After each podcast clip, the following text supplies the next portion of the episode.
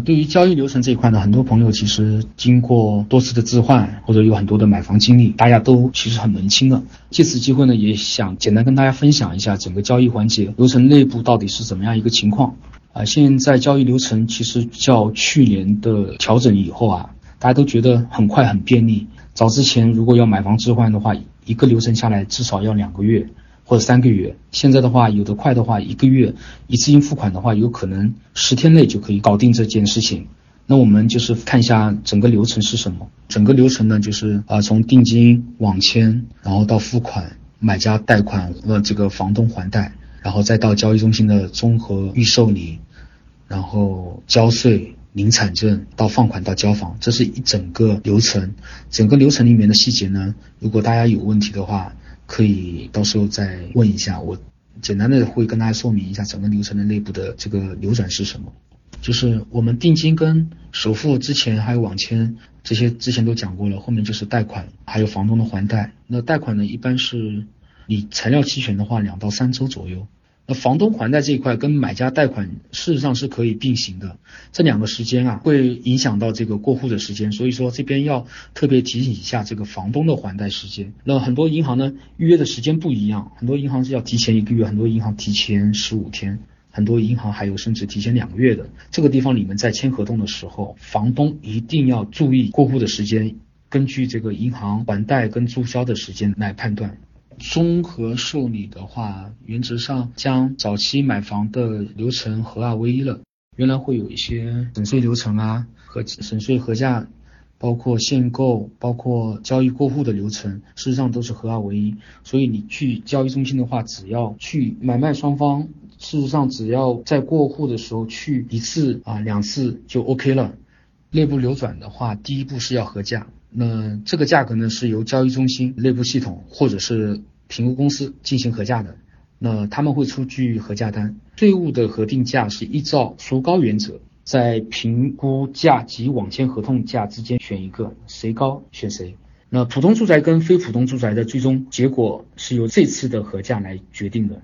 很多人会问，那核价不过怎么办？那核价不过的话，那只能是按照非普通住宅的标准去交税了。那合同要不要修改？合同可以不修改，合同不修改的话，也不影响你的整个交易。而且你在综合受理过户的时候，事实上你的贷款已经审批出来了。所以说今天有用户在问这个问题，那网签合同评估价会不会影响这个网签合同，或者是甚至是贷款这个方面？这个不影响的，贷款是根据网签合同，评估价呢是影响的这个税费。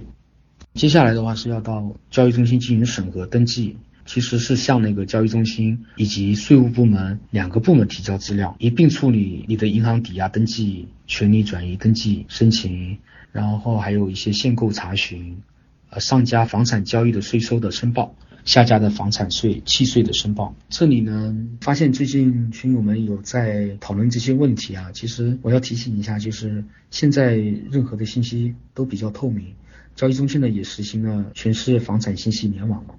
任何带有这种逃税利益的行为都会有一定的风险，可能当下是没有，但未来的话有可能会有。那这个地方一定要注意一下，不要被很多这个外面的中介啊忽悠掉，答应你做什么同住宅啊这种，这个一定要小心。紧接着就是综合受理，也就是我们预受理完成、过户完成之后五个工作日内呢，呃，买卖双方是可以进行交税的。交税讲的是交上家跟下家的税，那一般呢，只要下家到场，只要有上家委托的话，啊，交税提醒一下，只能刷卡，信用卡、交税费卡、借记卡都可以，啊，要求是只能刷一到两张。好，那交完税之后，产证什么时候领？以前要隔个两天，那现在呢，基本上各交易中心都为了便民化。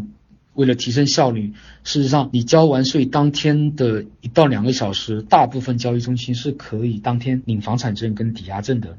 啊，这个抵押证如果是要有银行贷款的话，是出具一个呃银行抵押证。好，拿到产证之后呢，我们就是要安排银行放款了。